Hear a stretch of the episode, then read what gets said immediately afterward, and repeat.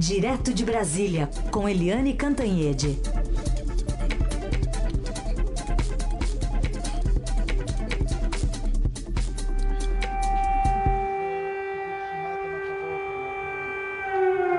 Tá aí, Eliane, som de sirene. Sirenes tocaram pelo menos três vezes hoje, alertando para bombardeios que efetivamente ocorreram lá em Kiev. Bom dia, Eliane. Bom dia, Raíssa e Carolina, ouvintes. Que coisa triste, lamentável, né? A gente saindo, a gente mundo, né? Saindo de uma pandemia é, brutal, né? E caindo numa guerra dessas. É de uma irresponsabilidade enorme, né? Do Putin. É um homem sem limites. Ele tinha até alguma razão de reclamar da OTAN, né? Se a Ucrânia entrasse na OTAN, a OTAN ficaria ali nas barbas dele. Ele poderia reclamar, mas ele teria que negociar, teria que é, tentar uma solução pacífica. E na verdade não era isso que ele queria. Ele queria o, o que ele conseguiu, que é criar uma guerra no mundo. Enquanto isso, o Brasil bate cabeça, né? Bate cabeça. É uma posição é, esquizofrênica. O presidente Jair Bolsonaro, né, você vê os líderes do mundo inteiro, do mundo ocidental inteiro, recriminando a guerra. O mundo inteiro. O presidente Jair Bolsonaro ontem é, deu duas entrevistas, falou duas vezes, numa delas falou de futebol e não se dispôs a discutir a guerra. Depois ele fez uma live com o chanceler, o Carlos França, e também ficou é, desautorizou o vice-presidente Hamilton Mourão, mas não, não fala contra a guerra, não fala contra a Rússia, não fala contra, uh, contra o Vladimir Putin, ou seja, é, ele não se comporta como um líder um líder do Brasil, com o tamanho do Brasil, com a influência do Brasil, com a liderança do Brasil aqui na América Latina. E por que, que ele desautorizou o vice-presidente Mourão? Porque o Mourão foi lá na outra ponta. Né? Foi, foram os dois extremos de ontem. O Bolsonaro lavando as mãos e o Mourão que radicalizou a posição dele, dizendo, é, comparando a, a, a posição do Putin ao Hitler, né, uma posição de é, é, imperialista, inva, invasionista, né, digamos assim, e é, dizendo o seguinte, que o, é, é um claro, uma clara violação à ordem internacional, ao direito internacional, e que sanções econômicas é, dizem muito pouco, tem poucos, poucos resultados. A gente viu vários países que tiveram sanção e não aconteceu nada. Então, qual é a solução do vice Mourão? É simplesmente o Brasil pegar em armas e participar dessa guerra contra a Rússia. Mas não é tão simples assim. Tanto que todo o mundo ocidental, os Estados Unidos, toda a Europa, o Japão, a Austrália, todo mundo é, critica e aplica sanções à Rússia, mas não vão à guerra por quê? Porque a OTAN só é autorizada a entrar em guerra para defender. Ela é uma entidade defensiva e para defender países membros dela própria, ou seja, países membros da OTAN. E a Ucrânia não é membro da OTAN. Eu sei que é uma explicação formal, protocolar, mas o fato é que ontem foi de doer o coração aquele pronunciamento do presidente da Ucrânia dizendo que a Ucrânia está isolada, que os ucranianos foram abandonados pelo mundo. Eles estão lutando sozinhos né? Até um país grande de 4 milhões de habitantes, mas é, enfim, não, nem se compara o poderio militar da Ucrânia com a Rússia. A Rússia, que é a segunda maior potência militar do mundo, que é uma potência atômica, nuclear, né? É, lutando sozinha contra a Rússia. É o, o, a formiguinha lutando contra o elefante e sozinho. E o Brasil está assim, né? O presidente lava as mãos, o presidente da República não tem nem aí. Vocês, sabe, vocês sabem que até vou me permitir fazer uma comparação, né? Quando a Bahia estava afundando em dor, em lama, em desgraça, o presidente andando de jet ski. Agora o mundo sob ameaça, inclusive ameaça nuclear, e o presidente brasileiro falando de futebol é, é isso, né? Vai se não não dá para esperar nada diferente, né? Uhum. Eliane, vou puxar aqui uma pergunta da nossa ouvinte Maria do Carmo de São Paulo para colocar um, um viés mais ideológico né, sobre esse olhar aqui da, da invasão. Ela escreve: Bom dia, Eliane. Vi a esquerda amenizar a crítica à Rússia, dizendo que não há grande parcela de culpa, aliás, que há grande parcela de culpa dos Estados Unidos com essa expansão da OTAN. A, a, fala é do chanceler Celso Amorim. Veja só, a mesma crítica que fez Donald Trump, dizendo que Biden se mostrou fraco e que a invasão não teria acontecido se ele tivesse no poder. Então, Maria do Carmo está estranhando né, a, a, esquerda brasileira se aproximando de um discurso pró-Rússia e o presidente Donald Trump também acusando é, Biden, né, colocando a culpa sobre seus ombros. Oi, Maria do Carmo é aquele, aquela velha, aquele velho problema de quando você olha tudo sob a ótica da ideologia. Né? Você invadir um outro país, você que é poderoso, cheio de armas, invadir um outro país que não tem nem um milésimo da sua potência militar, né? Isso aí matando, destruindo e, e, anexando esse país não é uma questão de esquerda ou direita, é uma questão de violação das regras internacionais, violação do direito dos países, enfim, é um crime, não é? E o PT fica em cima do muro, é, o Bolsonaro fica em cima do muro, o Putin aproveita para espicaçar o Joe Biden. A minha coluna de hoje do Estadão, que, cujo título é bem direto, Guerra Não, né, termina dizendo o seguinte: o PT precisa entender que o Vladimir Putin não é um amigão, né, e que o que ele está fazendo é um crime contra a humanidade né? E termina também dizendo: e o Bolsonaro, alguém precisa dizer ao Bolsonaro que o Brasil não lucra nada, nem ele lucra nada com essa guerra, porque vai aumentar a gasolina, vai aumentar o gás, vai aumentar a inflação, vai aumentar juros, vai aumentar o pãozinho, vai aumentar o macarrão e nada disso combina com reeleição. O problema, Maria do Carmo, é que o que, que acontece? Né? O PT acha que uh, essa guerra toda tem uma justificativa porque a OTAN estava chegando ali, estava ficando nas fronteiras. Se a Ucrânia entra na OTAN, a OTAN fica nas fronteiras da Rússia e é uma ameaça à segurança da Rússia. Portanto, Vladimir Putin, que é da esquerda, que vinha do comunismo, tal, tá certo. Né? E aí é, o PT e a esquerda aproveitam para é, atacar os Estados Unidos, criticar os Estados Unidos. Isso é um erro. Um erro por quê? Porque, como eu digo na coluna, se é, o Vladimir Putin e os analistas enfraquecem o Biden, o que, que eles estão fazendo? Eles enfraquecem o Biden e fortalecem a volta do Trump. A volta do Trump nos Estados Unidos fortalece a reeleição do Bolsonaro no Brasil e fortalece a reeleição, a, a, a ascensão da direita internacional. Portanto, é uma posição burra, pouco estratégica da esquerda e do particularmente do PT. E do outro lado, o presidente Bolsonaro, que foi à Rússia né, na hora pior, na hora errada, e manifestou solidariedade à Rússia, né, ele não está entendendo que é, uma guerra tem efeitos graves sobre a economia brasileira, né, e isso não ajuda em nada a reeleição dele. Ou seja, não é uma questão é, ideológica. Aí eu aproveito, Maria do Carmo, que você citou o chanceler Celso Amorim, é, que foi o chanceler mais longevo, né? oito anos do governo uh, Lula, para dizer que eu conversei ontem longamente com ele. E ele diz o seguinte: que a posição do Brasil é esquizofrênica, porque o, O vice-presidente quer pegar em armas para ajudar a Rússia. O presidente Bolsonaro lava as mãos, não é com ele, como sempre.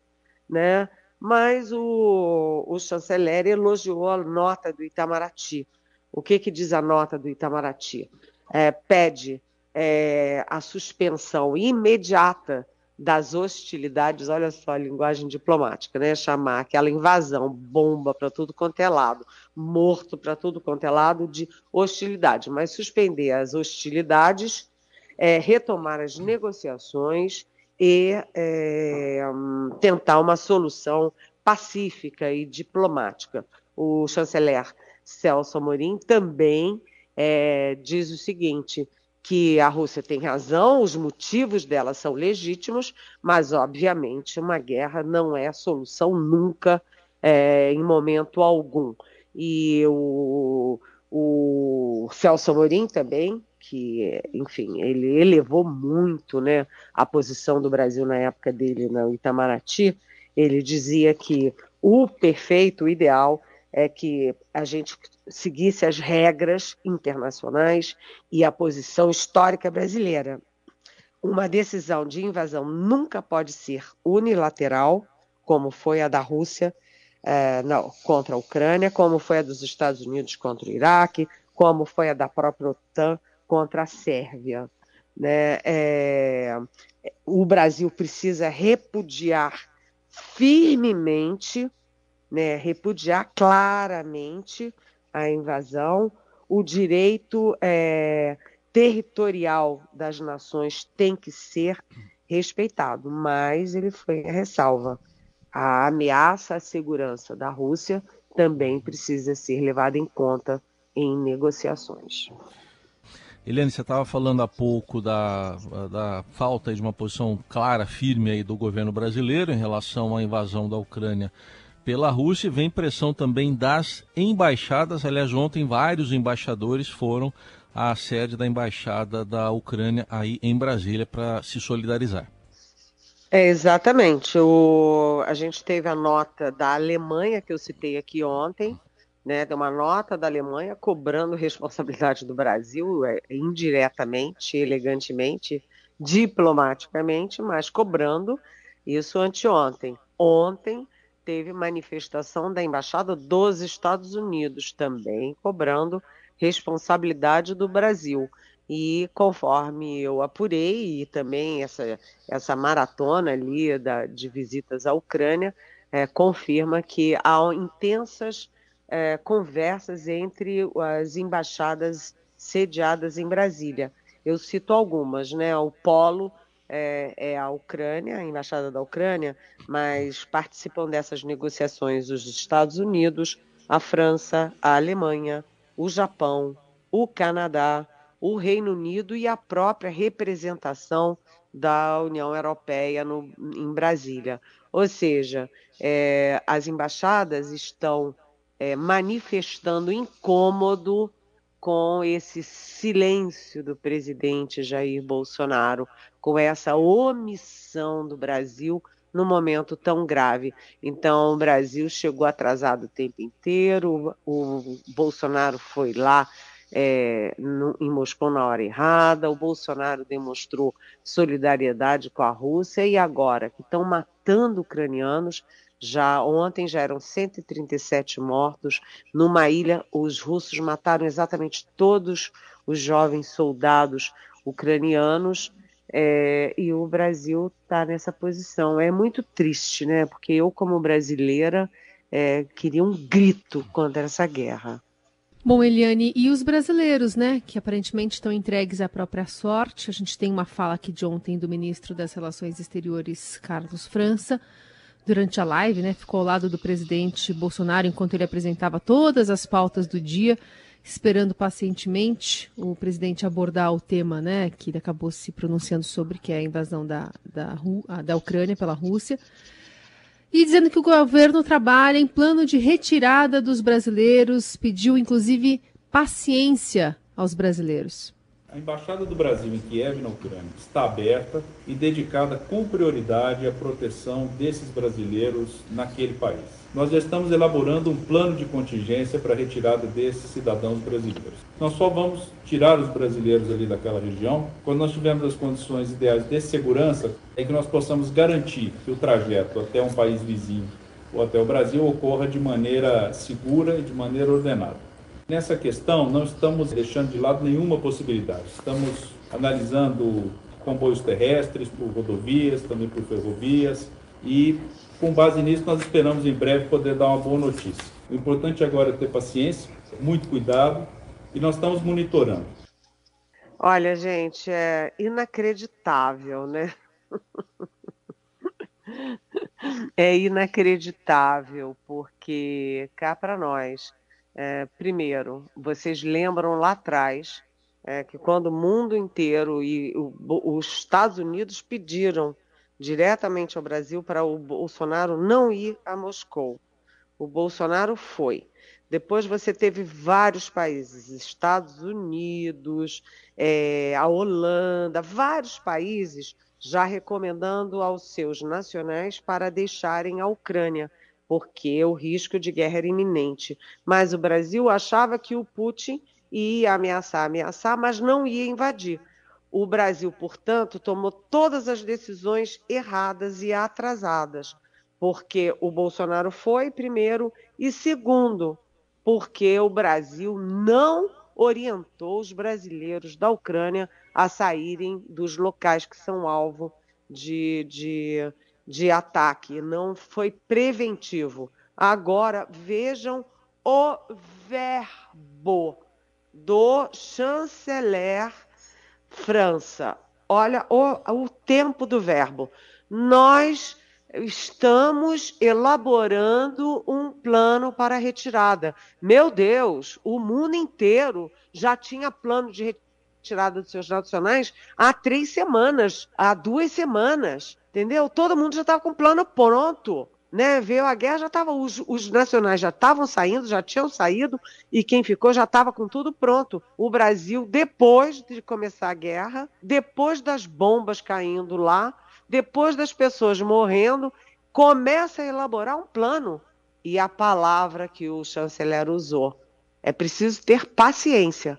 Olha, meu senhor, vai pedir paciência para quem está com bomba caindo em cima, passando em cima da sua cabeça. Vai lá e tenha paciência, senhor, porque é pedir demais que os brasileiros que estão nos alvos estejam tendo paciência. O Brasil começou tudo errado, tudo atrasado e continua atrasado. Sinceramente, eu acho inacreditável tudo isso. Eliane, tem uma pergunta ah, Para ah. concluir, desculpa. E o pior não é. É que o, o Bolsonaro passou o dia inteiro em silêncio e a única coisa que ele postou no, no, na, na, internet foi: estamos empenhados em retirar os brasileiros. Aí o embaixador de Itamaraty, que deu notícia, que deu uma entrevista, disse que não tem plano nenhum. Um, o presidente diz que estão empenhados, mas o embaixador diz que não tem empenhados coisa nenhuma, que não tem plano nenhum. E o chanceler concordou com o embaixador dele, não tem plano nenhum. Eles estão começando a fazer o plano agora. Ou seja, depois que morrer todo mundo, vem um plano aí. E são 500 brasileiros que estão lá perdidos, jogados na Ucrânia. Eliane, rapidinho, eu queria colocar aqui a pergunta do Rafael Perassoli, Santo André dizendo que você disse que então a guerra não é boa para o Brasil porque aumenta a inflação, o preço dos combustíveis. E ele quer saber se isso não serviria como uma desculpa para o presidente Bolsonaro para dizer que os problemas aqui eh, no Brasil não são culpa dele. Ai, meu Deus do céu. Rafael, você captou tudo, né? A culpa é sempre de alguém. O Bolsonaro, ele tem essa capacidade. Tudo o que dá errado, a culpa é de alguém. Ele não fez nada, só atrapalhou a pandemia toda, a culpa é do Supremo. Ele não fez nada, só atrapalhou tudo, foi contra isolamento, contra máscara, contra vacina. Ah, mas tem 640 mil mortes, a culpa é dos é, governadores e prefeitos. É, é, é, incrível, né? É incrível. Eu acho que você matou a charada. Mas será que cola? Quem quer acreditar em qualquer coisa, que acredite. Mas o povo brasileiro não é burro, né, Rafael? Muito bem. Eliane Cantanhede fazendo o seu comentário aqui, fechando essa semana, né, bastante tensa por conta desses movimentos internacionais. Volta na quarta-feira aqui ao Jornal Eldorado. Bom carnaval, boa folga para você, Eliane. Muito obrigada. Eu só queria, antes de me despedir, dizer o seguinte: enquanto o Putin joga a bomba, né, a boiada continua passando lá no Congresso, que ontem aprovou, a Câmara dos Deputados aprovou a, a liberação do jogo no Brasil. É jogo do bicho, é cassino. Olha, é, eles estão aproveitando a guerra para ir passando a boiada. Obrigada, Eliane. Um beijo. Beijo.